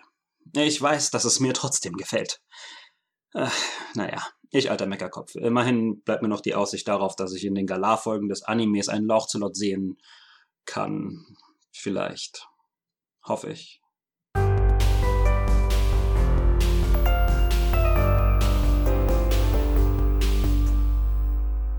Äh, genau. Wir sind jetzt Best Kumpels, Best Buddy, Best Mates mit unserem lieben Dakuma.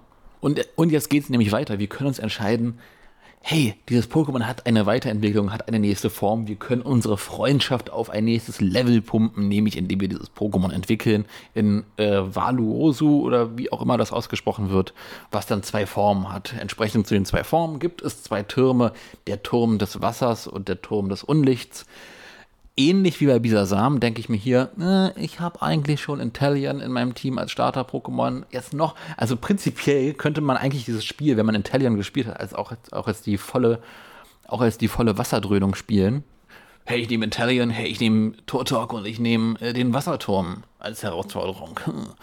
nee, aber ich habe entsprechend mich dann für äh, den Turm des Unlichts entschieden, habe den Turm dann auch soweit bezwungen und dabei ist mir ein Gedanke gekommen, ähm, weil die ganzen Kämpfe im Turm, außer dem letzten, da werde ich noch drauf eingehen, waren halt sehr, sehr einfach. Das waren sehr, sehr einfache Kämpfe, weil das sind halt Unlicht-Pokémon zum Großteil. Und Unlicht ist halt äh, im Nachteil gegenüber dem Kampf als Typus. Ne? Das heißt, die Wechselwirkung geht immer zugunsten des Kampf-Pokémon, also Dakuma, aus.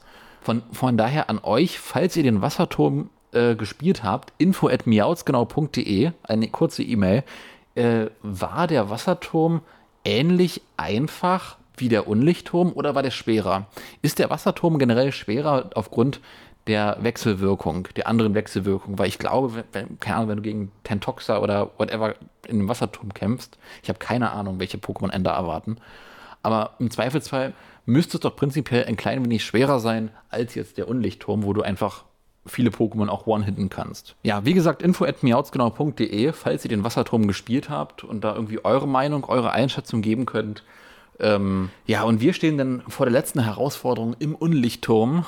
Und diese ist niemand Geringeres als der Meister selbst, äh, der von sich selbst sagt, oh, ja, aber äh, ne, ich bin jetzt mal, ich hab, ich hab gewusst, dass du den äh, Unlichtturm erklimmen möchtest und ich bin ganz schnell hierher ge, gewetzt und gepest und und jetzt kämpfst du gegen mich und das Pokémon, was er einsetzt, ist ein anderes, ein weiteres Dakuma und das finde ich fantastisch. Man bekommt ja oft den Eindruck, dass legendäre Pokémon einzigartige Pokémon sind, dass es nur ein Lugia gibt, dass es nur ein Ho-Oh gibt, dass es nur ein Mew, ein Celebi gibt. Und das wird halt im Spiel auch weiter gefüttert mit der Geschlechtslosigkeit von legendären Pokémon. Und ich bin hier immer der Meinung, nein, es gibt mehrere Celebis in diesem, also in diesem fiktiven Pokémon-Universum gibt es mehrere Celebis, gibt es mehrere Ho-Ohs, gibt es mehrere Lugias äh, und die können sich auch fortpflanzen. Und der Grund, warum die Pokémon im Spiel kein Geschlecht haben, ist nicht, dass sie kein Geschlecht haben, sondern weil das Teil dieser Spielmechanik ist, den Spieler daran zu hindern, legendäre Pokémon quasi bis ins Unendliche zu, zu replizieren, weil die halt auch besonders stark sind, besonders selten sein sollen und so weiter. Von daher finde ich es sehr, sehr gut, dass hier auch nochmal im Spiel gesagt wird, nein, es gibt von einem legendären Pokémon auch gerne mal mehrere. Das wurde ja auch in anderen Spielen bereits äh, etabliert, dass halt Trainer halt auch legendäre Pokémon haben können, wie in Pokémon Smaragd, wo der Trainer im Postgame äh, Arctos und Zapdos und so hatten. Aber ich finde es halt wirklich gut, zugunsten des Pokémon-Universums, dieses fiktiven Universums in den Spielen, effektiv zu sagen, hey, nee, hier bitteschön, ganz frontal, es gibt mehrere legendäre Pokémon. Der Kampf selbst gegen Maastricht war halt ein bisschen ja, taktischer als die vorherigen, wo man sich einfach durchsmashen konnte. Man musste halt okay, ein bisschen gucken, okay, hm, wie gehe ich da jetzt vor? Es ist halt quasi das identische Pokémon, aber letzten Endes haben wir es geschafft. Wir haben äh, Maastricht besiegt, wir haben Dakuma besiegt und wir haben Dakuma entwickeln können mit der Schriftrolle. Und ich frage mich dann, ein weiterer Gedanke, der mir dann aufkam, ich frage mich, wie das dann in den zukünftigen Spielen gehandhabt wird. Ob das so wird wie bei äh, Deoxys, wenn dann irgendwie die Generation 9 oder 10 oder 11 rauskommt bei Deoxys war es ja so, dass dann äh, teilweise in den Spielen irgendwie so Meteoriten rumlagen und dann Deoxys da je nachdem seine Form ändern konnte und so weiter. Ob es dann in den zukünftigen Generationen halt immer so diese Schriftrollen gibt und Dakuma sich dann dort entwickeln kann oder ähm, ob dann quasi komplett darauf verzichtet wird und Dakuma gar nicht in diese Spiele implementiert wird oder komplett darauf verzichtet wird und gesagt wird, nee, Dakuma kann sich nur im Expansion Pass von Schild und Schwert entwickeln, nirgendwo sonst. Und entweder habt ihr euer Dakuma von dort oder ihr habt halt einfach Pech gehabt. Was ich aber auch gut fände, weil es einem legendären Pokémon halt auch eine gewisse Wertigkeit noch weitergibt. Ne? Wenn ein Pokémon sehr, sehr speziell, sehr anspruchsvoll zu bekommen ist, dann ist damit auch eine gewisse Wertigkeit verbunden, dieses Pokémon zu besitzen. Und nicht so beliebig, hey, du kannst halt Dakuma in jedem Spiel entwickeln. Aber das wird die Zukunft zeigen. Ich bin auf jeden Fall sehr gespannt, wie es gelöst wird. Und ja, wir haben jetzt Valusu, Val und ich werde jedes Mal gnadenlos scheitern, den Namen dieses Pokémon auszusprechen. Aber weiter geht's tatsächlich, indem, ich habe ihn vorhin schon erwähnt, unser lieber Hopp, unser eigentlicher Hauptrivale, ebenfalls auf der Insel der Rüstung angekommen ist. Uh, uh, uh, uh, uh, uh. Spannend, spannend. Was mag sich da wohl entwickeln? Ja, im Dojo treffen wir Hopp, der halt mit Maastricht spricht und der halt auf der äh, Insel der Rüstung ein bisschen campen möchte und Maastricht ihnen so ein bisschen erklärt, wie es hier so läuft und so. Hm, hm, hm, und äh, unterdessen gesellen wir uns dazu und da erfahren wir dann, dass Dakuma natürlich nicht nur eine Entwicklungsform, nur, nicht nur eine Entwicklungsstufe hat, sondern auch eine Giga Dynamax Form. Und dafür reicht es nicht, diesmal eine beliebige äh, Gigapilz-Suppe, whatever, zu kochen, sondern dafür bedarf es einer ganz speziellen Sache, und zwar Honig. So nach einigem Hin und Her, oh, ich habe vergessen, was es war, kommen wir dann auf den Trichter, hey, man könnte es ja mal mit Honig probieren, es ist ja schließlich auch ein Bär. also ziehen wir los, treffen uns mit unserem Kompagnon Hop im Wald und ich bin gespannt, was mein zukünftiges Ich über die weiteren Abenteuer auf der Rüstungsinsel so von sich geben wird.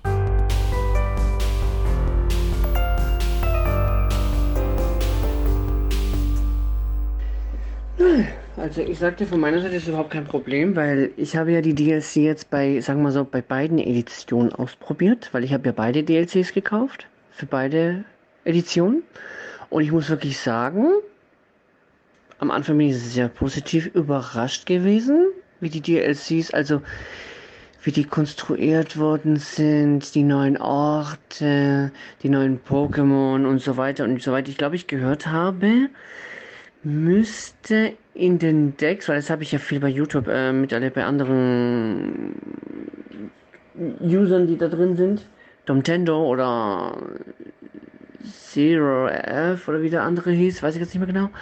Ähm, ja, bei denen habe ich auch, äh, habe ich ständig auch die, äh, die Dinge äh, gesehen, wie, wie die es gespielt haben und so weiter.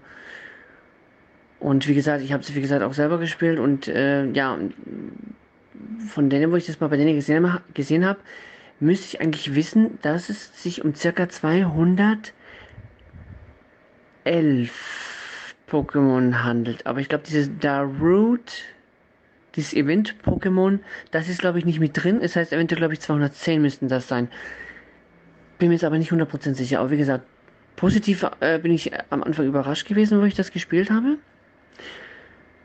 die Ansatz von Haufen Orte, Pokémon, die es alles gibt, wie gesagt. Und äh, die Mission natürlich. Und besonders das Dojo. Aber gut.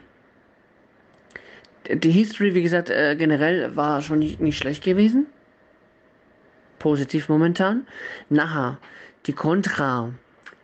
Sagen wir so, die DLC, die History hätte, sagen wir so, etwas doppelt oder dreifach länger sein können. Die Vielfalt von äh, Pokémon hätten auch zum Beispiel mehr sein können, weil wir müssen ja denken, es sind ja circa 900 Pokémon oder ein bisschen mehr sogar, weil es ist ja, denke ich, auch angeblich vielleicht an einer neunten Generation in Planung, aber das könnten wir erst zwischen nächstes Jahr und übernächstes Jahr, denke ich, erst, denke ich, äh, schätzen, dass es dort vielleicht erst passiert. Und ja, was sonst noch negativ, äh, kontra, ähm, kontramäßig, äh, wie gesagt, dass es äh, doppelt, dreifach länger sein sollte, die History. Die Anzahl von Pokémon hätten auch etwas mehr sein können. Weil wir vorstellen, sind ja über, Tick über 900 aktuell. Und die hatten jetzt nur zwei, ca. 210, 211 haben sie jetzt da jetzt, äh, auch manche andere bekannten Pokémon sind ja schon auch mit drin. 140, glaube ich, habe ich gehört, waren die neuen, wo drin sind. Das heißt, eventuell 71, 70, 71 waren schon bekannte, wo schon drin waren. Und das andere äh, Negative, was ich fand, außer der, dass es jetzt doppelt dreifach länger die History äh, sein äh, hätten sein können, äh, ist ganz einfach die Gegner. Die Gegner, die sind zu einfach. Außer das andere, außer das äh, andere äh, Positive, was ich jetzt geben werde, ist der ganz letzte Kampf mit dem Dojo Master Meister dass der seine Pokémon zwischen 73 und 75 hat. Das ist schon mal krasses Level, muss ich wirklich sagen. Also da bin ich sehr fasziniert gewesen von dem Level, also von ganz letzten, weil ich bin ja gerade bei Schwert, bin ich ja gerade bei, bei dieser letzten Prüfung. Wo ich äh, gegen ihn nochmal antreten muss, gegen alle, ja, weil er hat ja sechs Pokémon. Was ich auch sonst noch äh, positiv jetzt finde, ist äh, die Auswählung von Bisasam und Shigi. Wenn man beide DLCs hat, dann kann man in einer Edition zum Beispiel in Schwert kann man Shiki nehmen und im Schild nimmt man Bisasam zum Beispiel. Was ich jetzt in diesem Fall gemacht habe, genauso wie das Daku, Dakuma, die Weiterentwicklung, habe ich im Schwert die Wasserkampfvariante gewählt und bei Schild habe ich die Unlichtkampfvariante gewählt. Und ja, was sie auch eigentlich dort ein einführen sollten, ist so wie ein, ach, wie soll ich das nennen? so ein, dann immer so ein Dojo Tower, wo da die besten, sagen wir so, die besten Trainer da sind und dass die Level auch so zwischen 60 und 70 so eingehalten werden. Und ja, was auch sonst noch viel gefällt hat, sind natürlich die legendären Pokémon, aber ich denke, die werden wir alle in der zweiten DLC sehen, die im Herbst rauskommt. Ich glaube, ich hoffe zwischen September, Oktober. Und wenn nicht, dann haben wir sie sehr sicher im November. Das ist also eventuell mein, von meiner Sicht die Pro und Kontras, was ich von den DLCs handle. Also wie ich sie finde. Ja, ich hoffe, das äh, hilft dir eventuell weiter. Und ja, hat mich sehr gefreut.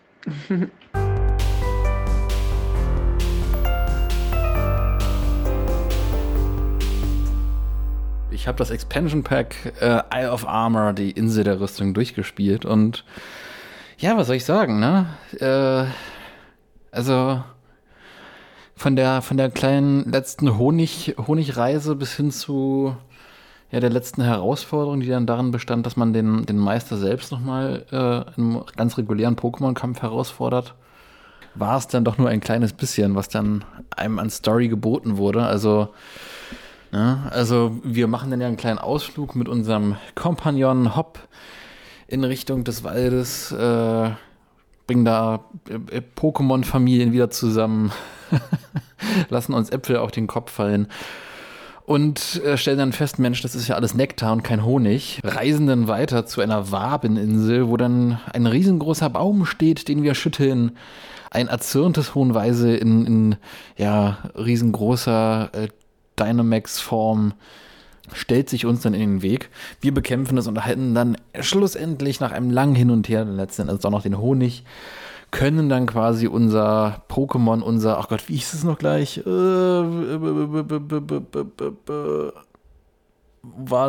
Waluigi?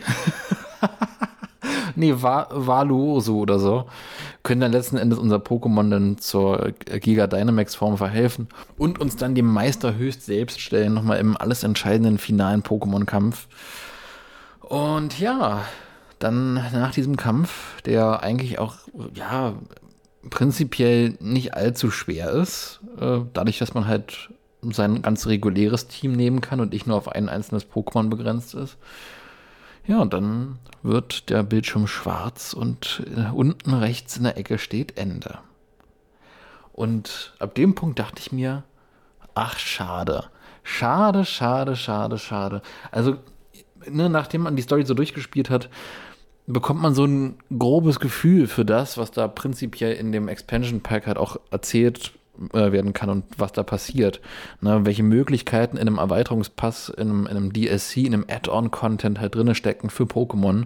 Also die Möglichkeiten sind prinzipiell enorm. Ne? Und prinzipiell hätte auch diese Story auf der Insel der Rüstung auch noch weitergehen können, auch noch ausführlicher sein können, auch noch vielleicht kleinteiliger sein können, vielleicht nochmal in kleinere Unteraufgaben sich zer zerklustern, irgendwie Nebenhandlungsstränge ausarbeiten.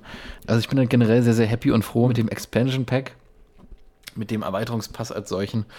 Ähm, und um, um, mit dem ganzen Content, der da geliefert wird. Ich hatte auch so ein paar Sachen beim letzten Mal vergessen, bei der letzten Aufnahme, wie zum Beispiel der Urgelmator, äh, der komplett gaga ist. Also, soweit ich das verstanden habe, die ganzen familiären Verhältnisse in dem Dojo habe ich nicht ganz so 100% gerade auf dem Schirm, aber der äh, kleine Technik-Geek und Freak war der halt der Sohn von der besagten Dame, die einem da im, im Dojo äh, äh die einem im Dojo so ein bisschen anleitet, so was diese ganzen organisatorischen Dinge angeht.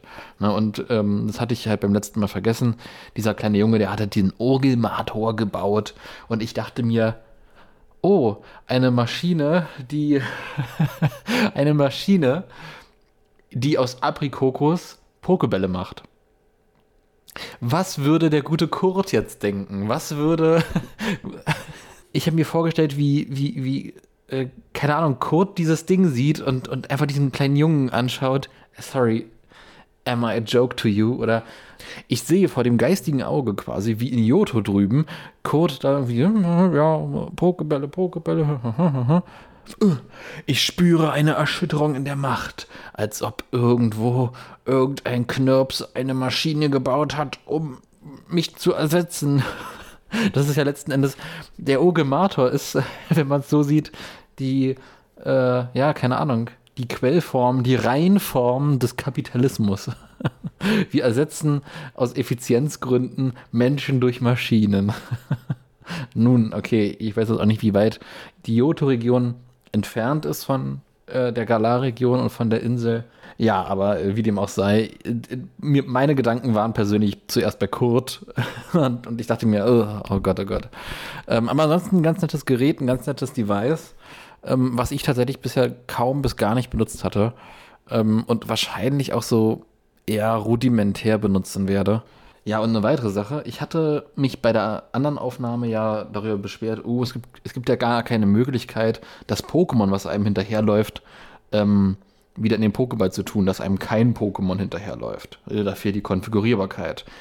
Die gibt es ja wohl. Ne? Ich habe mich im Dojo auch noch mal ein bisschen genauer umgeschaut und unten äh, unter der Küche, also in der Küche unter dem Tisch, da, also da, da wo die Fressnäpfe von Bisasam, Glumanda und Shigi stehen, ähm, da steht ein äh, Trainer, ein, ein kleiner Junge in einem Pikachu-Kostüm mit einem Pikachu. Und wenn man diesen Jungen anspricht, dann kann man quasi festlegen, okay, es läuft das Pokémon hinter mir her oder es läuft nicht hinterher.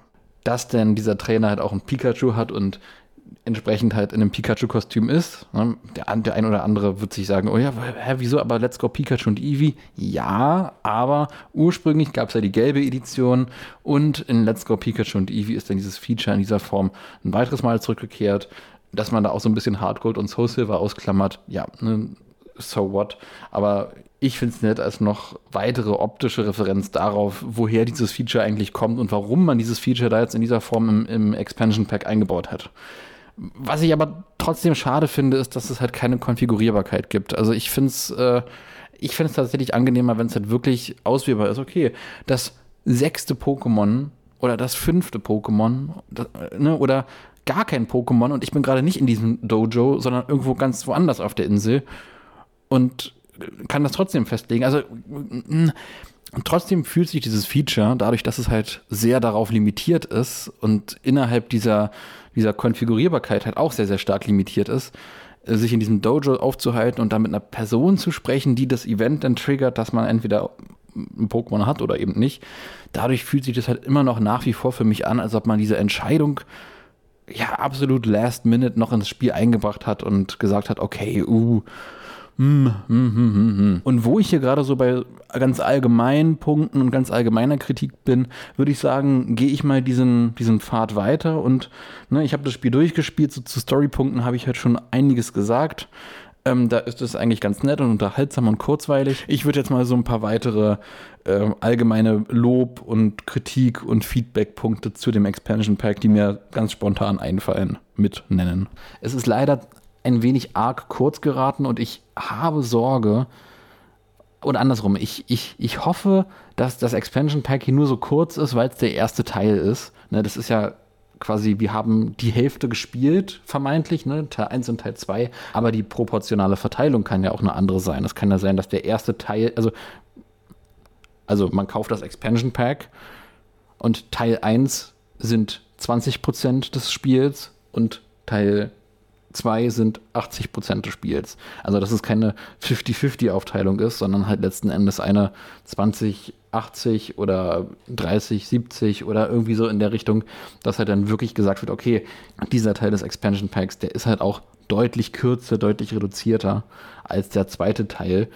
Zumal ja auch, und da bringe ich halt auch wieder so eine Story-Ebene mit rein, am Ende, wenn man Maastricht besiegt, bekommt man ja halt auch äh, so einen kleinen Teaser, so einen kleinen Appetizer nochmal von ihm selbst, vom Meister höchst selbst, dann nochmal äh, kredenzt, von wegen, hey ja, ne, wir, wir können uns ja ab und an zum äh, Kämpfen verabreden, können ja auch nochmal gegeneinander kämpfen und stärker werden für das, was noch kommt. Und dann ploppt über dem Spielercharakter so ein Fragezeichen auf, ne, und dann äh, hält sich der Meister bedeckt und mysteriös und nebulös und sagt, ja, ja, das wirst du schon erkennen, wenn die Zeit reif ist und gekommen ist. Und dass das auch wirklich so ein großer Punkt in diesem, in diesem Endkapitel ist und so einen, so einen großen Punkt in dieser letzten Cutscene noch mit einnimmt, das ist halt schon sehr signifikant. Das ist halt schon sehr, sehr verdächtig, gerade in einem Spiel, in einem Add-on-Paket, was aus zwei Teilen besteht, was von vornherein sagt, ich habe Teil 1 und ich habe Teil 2.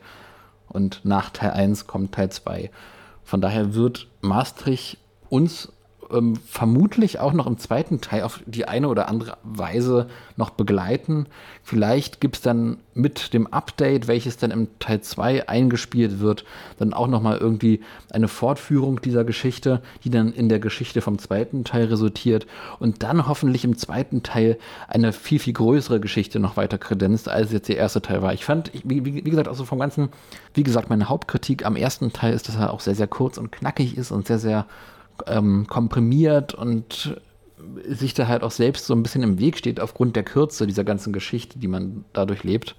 Aber innerhalb dieses Formats ist es trotzdem unterhaltsames, total spaßiges Add-on mit überraschenden Features, mit so kleinen Mini-Aufgaben und mit äh, auch so kleinen Überraschungen, wo man sich fragt, okay, was, was soll denn das? Ich habe jetzt ähm, am Ende auch nochmal nach dem Durchspielen zum Beispiel, wie hieß er? wie habe ich ihn in den Miauts genau Schild- und Schwert-Tagebüchern genannt? Beetlejuice? ich glaube, ich habe ihn Beetlejuice genannt. Ähm, den, den lieben äh, Bettys, Betz, Betz der Bär, keine Ahnung. Hier unser geläuterter Feenmeister, Feenmaestro, der dann äh, entsprechend äh, eine ja, rivalen Charakterwandlung durchgemacht hat, wie kein Rivale zuvor. Äh, und der ist ebenfalls auf der Insel angekommen. Also nicht nur Hopp, sondern auch er. Und er steht halt tatsächlich, äh, so wie ich das aktuell sehe, random im Wald herum. Und äh, ja, ist halt mit, mit seinem Pokémon da und ansprechbar und so weiter. Aber da passiert gar nichts wirklich effektiv. Er steht halt da, gibt halt so ein paar Sätze von sich und das war's dann. Also da passiert auch kein, kein, keine große Story drumherum. Aber die Existenz von ihm, der da plötzlich im Wald steht und, und scheinbar einen Grund hat, aber dieser Grund für uns noch nicht ersichtlich ist, das gibt vielleicht auch noch Hoffnung, dass zu diesem Expansion Pack auch noch weitere Updates vielleicht eingespielt werden, in denen dann so minimal kleine Events getriggert werden, kleine Events, die vielleicht so eine äh, Nebenhandlung nach dem Hauptspiel auch noch weiterführen, ähm, dass im Expansion Pack dann auch noch weiter äh, ja, die Welt sich vielleicht ein Stückchen entwickelt. Ja, keine Ahnung, vielleicht erwarte ich da jetzt auch so ein bisschen zu viel. Aber nichtsdestotrotz ist das Potenzial dafür da, ist das Potenzial eines Expansion Packs dafür da. Ähm, ja. Äh, eine Sache, die ich tatsächlich alles in allem dem ganzen System halt sehr, sehr stark ankreide, ist halt auch das Leveln. Ist halt dieses ganze, ähm, ich hatte ja gehofft und ich meine, korrigiert mich da gerne, liebe Zuhörer und Zuhörerinnen, ähm, und ich meine, ich hatte es sogar in einem offiziellen Tweet oder so gelesen, dass sich die Level anpassen. Ich meine, irgendein Tester, irgendein äh, Tester von dem Expansion Pack hatte irgendeinen Tweet rausgelassen irgendwie und ähm, so ein bisschen erzählt. Und dieser Tester, dieser ähm, Gaming-Journalist oder was auch immer, hatte dann Nintendo auch gefragt, hey, und wenn ich dann das Add-on mit potenziell Level 100er Pokémon spiele, passt sich dann mein Gegner darauf an? Und Nintendo oder wer auch immer hatte dann geantwortet, ja, das ist jetzt auch, das ist jetzt auch Kapitel gefährliches Halbwissen, muss ich gestehen. Aber ich meine, irgendwie sowas in der Richtung ist da passiert, dass dann auch das effektiv bestätigt wurde, dass äh, da auch so ein gewisses Level-Scaling stattfindet, was letzten Endes ja nicht stattgefunden hat. Und damit steht und fällt halt auch so eine Schwierigkeit von den Herausforderungen in dem Spiel. Also gerade wenn man dann von Schild und Schwert kommt und da eine Weile spielt, man hat seine zigtausend EP-Bonbons, seine Level-Bonbons ähm, und viele Pokémon sind halt auch schon sehr, sehr stark und sehr weit entwickelt und sehr, sehr gut gelevelt. Und dann ist das Expansion Pack halt auch keine Herausforderung mehr und und das ist halt unfassbar schade. Ne, man kommt ja letzten Endes an und sagt, hey, ich kämpfe mit meinen Level 80er Pokémon gegen Level 60er Pokémon und das ist halt ein, ein Unterschied wie Tag und Nacht. Denn natürlich gibt es dann viele weitere Faktoren, die halt auch ein, äh, ein gutes, ein starkes Pokémon halt auch bedingen, die halt über das Level noch hinausgehen. Aber das ist quasi das große Fundament, gerade gegenüber äh, NPCs, äh, auf dem das dann letzten Endes basiert. Und da und da ist das wirklich sehr, sehr schade, dass man sagt, okay, nee, so Level 60, roundabout, Level 70, ne, das decken wir noch ab. Im Umkehrschluss könnte man jetzt auch spekulieren, okay, wie geht es dann im zweiten Teil weiter? Geht es dann im zweiten Teil mit Level 60 ebenfalls weiter, Level 60, Level 70, oder baut man auf den Level-Komponenten des äh, ersten Teils des Add-ons dann auf und sagt, okay, nee, wir decken dann Level 80 und 90 ab? Das ist halt auch nochmal eine spannende Frage. So, und ich hoffe, diese etwas andere Miauzgenau-Folge hat euch gefallen, hat euch zugesagt. Na, das, das Format ist ja ähnlich wie in den alten Schild- und Schwert-Tagebüchern, die ich ja gemacht hatte, nur halt nicht als einzelne kleine Episoden, sondern quasi als ein großer Podcast. Und ja, äh, ich bin gespannt, was da noch an Einspielern kommt. Ich hatte ja oder werde, das liegt ja in der Zukunft. Es ist ein bisschen hier wie so eine Raumzeitanomalie. Ich werde aufrufen, Einspieler zuzuschicken mit eurer Meinung zum Expansion Pass. Ich bin gespannt, ob da was kommt oder ob ihr vielleicht sogar schüchtern seid und sagt, ja, nee, hm. Äh, in jedem Fall bin ich auch gespannt auf die Einsendungen von äh, den ehemaligen Co-Hosts, die halt auch eine Meinung zum Expansion Pack haben. Da weiß ich auf jeden Fall, dass da von dem lieben Poketen, aka Tenmaru, was kommt und von Pokémon Tutorial TV. Ja, und in diesem Sinne bin ich sehr gespannt auf die unterschiedlichen Meinungen und unterschiedlichen Ansichten zur Insel der Rüstung, zum ersten Expansion Pack, zum ersten Add-on von, von der Pokémon-Hauptreihe. Ja, und bis zur nächsten Jautzkinner-Folge. Gehabt euch wohl und bis dann. Ciao.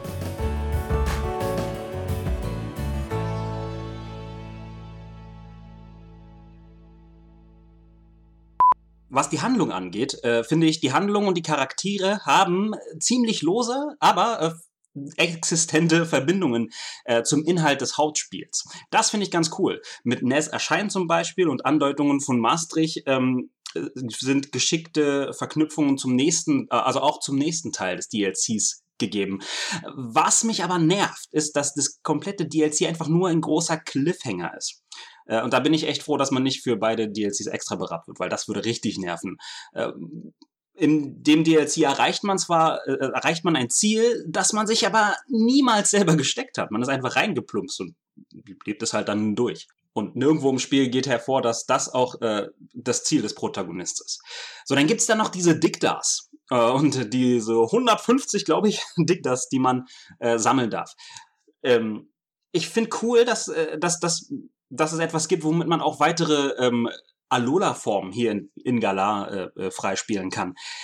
Es ist aber nervig, es ist krampfhaftes Sammeln. Brauchen wir in einem Pokémon-Spiel, wo wir sowieso schon von morgens bis abends sammeln, eigentlich noch zusätzlichen Sammeltrieb? Äh, es wäre, es wäre eine andere Sache, wenn dieses Sammeln von den Diktas abwechslungsreich wäre. Aber nein, es ist immer dasselbe. Es sieht immer genau gleich aus. Es kommt die gleiche Animation. Es kommt immer nur Dikta, Dikta. Und äh, das war's überhaupt sind es äh, irgendwelche Sachen verstecken, äh, ein schlechtes Incentive, eine Open World zu erkunden in jedem Spiel. Und es gibt äh, im Stand 2020 einfach ähm, die meisten Open World Spiele haben aus, aus Fehlern der Vergangenheit gelernt und machen das äh, Erkunden spannender. Und dann kommt Pokémon daher und äh, sagt, okay, hier gibt's 150 Sachen zum Sammeln, dann rennt mal durch die Gegend. Naja, gut. So, dann gibt es da noch dieses Giga-Dynamax-Phänomen. Äh, ne? Das kennen wir ja schon. Und ich finde es schön, dass es jetzt eine Möglichkeit gibt mit dem DLC, alle Giga-Dynamax-Formen irgendwie zu kriegen.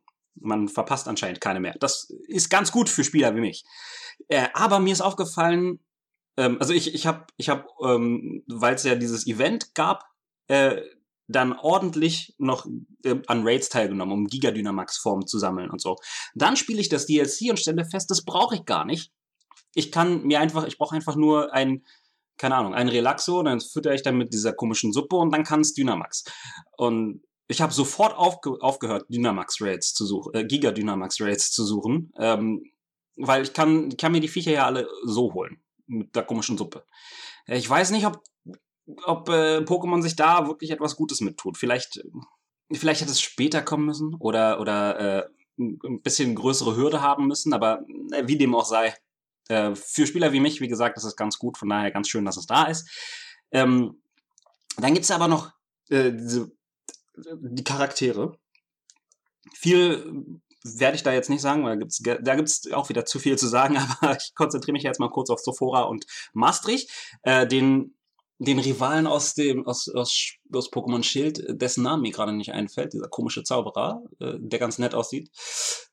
Äh, über den kann ich jetzt nicht viel sagen. Ich nehme an, dass er auch ähnlich ist wie Sophora. Ähm, aber äh, äh, da ich Schwert hatte, hatte ich eben mit Sophora zu tun und ich, endlich habe ich mit Sophora mal wieder einen Rivalen nach meinem Geschmack. Sie ist hinterhältig, sie ist egoistisch ähm, und sie hat zumindest einen kleinen Entwick äh, eine kleine Entwicklungshandlung. Das, äh, das hatte Hop auch, das war schön, aber Hop war ein freundlicher Rivale. Und ich, mich nerven diese freundlichen Rivalen. Ich brauche, ich brauche einen Gary, weißt du, ich brauche einen blau. Ich brauche eine Sophora und das war cool, dass ich die habe. Ähm, auch wenn es mir hier ein bisschen zu schnell ging, dass sie dann doch wieder freundlich wurde. Aber auf jeden Fall hatte ich endlich mal wieder einen Rivalen, der einigermaßen, der mich immer noch nicht mag. Und ich nehme mal an, im nächsten Teil des äh, DLCs wird sie auch weiter ein bisschen auf Kollisionskurs mit mir gehen wollen. Ähm, sie passt nur leider überhaupt nicht ins Spielgeschehen der Inselrüstung. Ich finde sowieso das Setting sehr komisch. Ja? Wir sind in einem äh, England ähnlichen, äh, ähnlichen Ort mit Galar. Ähm, und dann ist da plötzlich boom, dieses ostasiatische Setting mit dem Dojo und diesem, ähm, ah, wie hieß denn das? Kapfu, ne? Das, das Pokémon, um das es geht jedenfalls. Ähm, und alles, was hier, also, und, und dann kommt auch noch Sophora und passt nicht mal in dieses nicht passende Setting. Alles, was sie betrifft, ist einfach nicht stimmig. Ihr erstes Auftreten im Raspberry hat irgendwie okay, kann ich drüber hinwegsehen. Das hat nicht wirklich reingepasst, das war ein bisschen künstlich, aber gut. Äh, dann geht das DLC los und die Abholung von der Rüstungsinsel haut irgendwie, also ist super random, die ist voll seltsam. Äh, dann ihr Werdegang im Laufe der Story, ihre Stellung im Dojo, ihre Rivalität zu dir als Spieler, äh, ist alles völlig überstürzt und äh, keine Ahnung, fühlt sich an, als passt es überhaupt einfach nicht rein. Aber wie gesagt, schön, dass ihr da ist. Ich mag sie als Rivalen. Aber dann hier, der, der ultimative King, meiner Meinung nach, Maastricht. Der ist einfach, ich finde ihn einfach zu gut. Der, äh, er ist leider, leider wirklich ein super platter, stereotypischer und überzogener Charakter. Das ist aber auch alles Negative, das ich zu ihm sagen kann gerade. Äh, aber der ist einfach nur gut. Der spielt, er spielt Nintendo Switch, wenn, wenn er gerade nicht storymäßig zu tun hat. Und zwar Pokémon Quest. Wie cool war das, als ich das, ich kann mir voll detektivmäßig vorstellen, mich da vor den Fernseher und dann spielt der Typ Spiele mit blockartigen Pokémon und ich wusste, ja, yeah, der spielt Pokémon Quest. Das war sehr lustig. Und der Hammer war, ähm, also ich stand da vor dem Fernseher und habe überlegt, also blockartige Pokémon, welches Spiel ist. Ach so, Pokémon Quest. Und da hat er mich auch schon angemerkt, dass ich im Weg stand. Wenn man, wenn man, das ist, es ist so, so niedlich, weißt du, wenn er sitzt auf der Couch und spielt Nintendo Switch und du stehst äh, in den Sichtfeld zum Fernseher und dann sagt er, war dein Vater Glaser oder was? Was ist das für ein guter Spruch? Wie geil ist dieser Maastricht? Einfach nur ein Mann nach meinem Geschmack. Ich finde den zu gut. So, bleiben noch die Pokémon.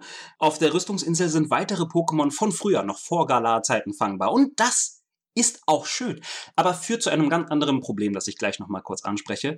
Äh, aber, aber, allein schon diese, die Auswahl an Pokémon, ich finde es komisch. Also es wäre die ideale äh, Gelegenheit gewesen und wahrscheinlich auch der beste Move, finde ich, hier nochmal äh, Galar-Form einzuführen, die es auch auf dem Festland nicht ge gegeben hat äh, von Galar. Das wäre die ideale Möglichkeit gewesen. Aber nein, alles, was es dort gibt, sind Pokémon von früher.